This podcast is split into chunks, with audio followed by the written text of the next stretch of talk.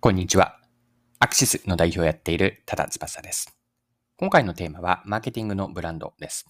面白いと思った洋菓子ブランドの取り組み、これがリブランディングにあたるんですが、リブランディングの事例をご紹介し、そこからマーケティングに学べることを一緒に見ていきましょう。それでは最後までぜひお付き合いください。よろしくお願いします。はい。今回取り上げたいのは洋菓子のフランセのリブランディングの事例です。でこれは日経クロストレンドに詳しく載っていたので、日経クロストレンドの記事から一部抜粋して引用します。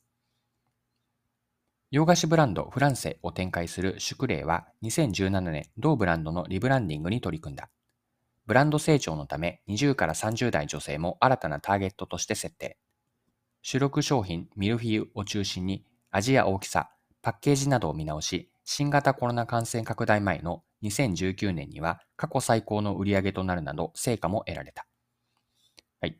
これが日経クロストレンドの2022年の3月の7日の記事からの引用でした。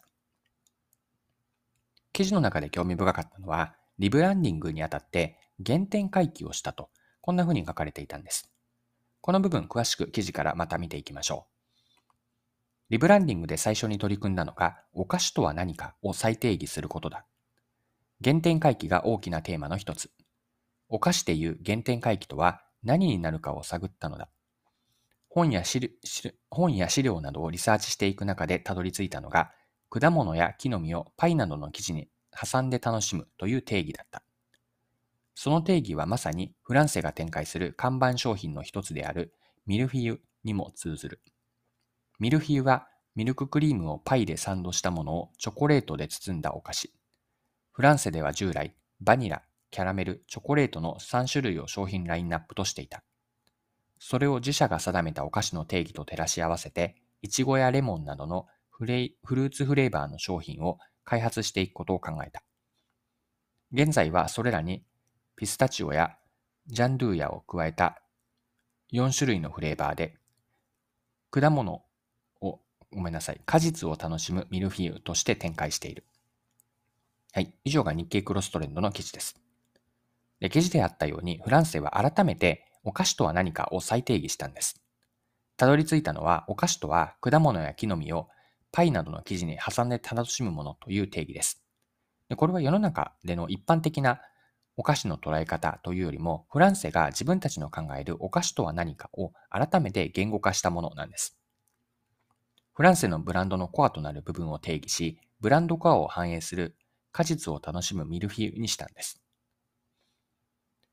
フランスのリブランディングから学べることは、ぶれない軸を定めることの重要性なんです。リブランディングというすぐには答えが出ない取り組みではいろいろな議論が起こるし、試行錯誤が続きます。そうした時に判断の基準やよりどころになるというのがブランドコアなんです。フランセの例で言えば、ブランドコアは自分たちの考えるお菓子の定義、果物や木の実をパイなどの生地に挟んで楽しむもの、これがブランドコアなんです。簡単には変わらず、ぶれない軸が中心に一本通っているからこそ、それをもとに様々な打ち手ができるわけです。でフランスの事例でマーケティングの観点で、これも興味深かったことが、超試食と呼ばれる打ち手なんです。超というのは、あの、超えると、まスーパーという意味でも使われますが、超試食と呼ばれる、試食はあの、試すというものですね。超試食と呼ばれる打ち手です。でこれは記事から見ていきます。リブランディングで生まれ変わっていった商品の良さは顧客にも訴求していく必要がある。そこで行ったのが超試食と名付ける販売方法だ。企画開発部反則係の浜田氏は顧客が買うかどうか悩んでから商品を出すのではなく、うちのお菓子は美味しいのでぜひ召し上がってくださいと顧客に積極的に声をかけて購入していただくアプローチと解説する。商品の試食をきっかけに顧客と会話することで商品の美味しさや魅力を伝えていけると考えたわけだ。はい、以上が記事です。フランセがやっている超試食の意味合いは、お客さんへの積極的な体験機会の提供なんです。自分たちがいくら良い商品だと思っても、新しいブランドの世界観が反映された商品を実際に知ったりとか、使ったり、食べてもらわなければ世の中には価値が提供できない、できていないんですよね。でこの橋渡しをするというのが、この超試食の役割なんです。ブランドコアとして設定した果物や木の実をパイなどの生地に挟んで楽しむというお菓子のこの原点回帰のコンセプト、これを体験してもらう仕掛けというのが超試食なんです。相手から来るのをただ待っているのではなくて、作り手が自ら積極的に体験機会が提供すること。この大事さをフランセは教えてくれます。はい、そろそろクロージングです。今回は洋菓子のフランセのリブランディングを取り上げて、そこからマーケティングに学べることを見てきました。最後に簡単に内容をまとめておきます。一つ目の学びとして捉えたのは、ブレない軸を持っておく重要性です。リブランディングのような答えがすぐに出ない取り組みでは判断の基準やよりどころになるものが必要なんです。ブランドを新しく作ったり、リブランディングでは、その判断のよりどころになるというのがブランドコアで、このブランドコアの設定が大事です。洋菓子のフランセは、お菓子とは果物や木の実をパイなどの生地に楽し挟んで楽しむものと、これをブランドコアとして原点回帰をしてブランドコアにしたわけです。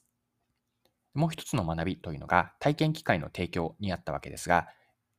これは一般的な話として良い商品ができたと思っても商品を実際に知ったり使ってもらわなければ世の中に価値は提供できません。フランセは超試食という取り組み、施策を行ったわけですが、このようにお客さんにブランドの世界観を体験できる機会を積極的に提供しようと。これも学びとして残しておきます。はい。今回も貴重なお時間を使って最後までお付き合いいただきありがとうございました。それでは今日も素敵な一日にしていきましょう。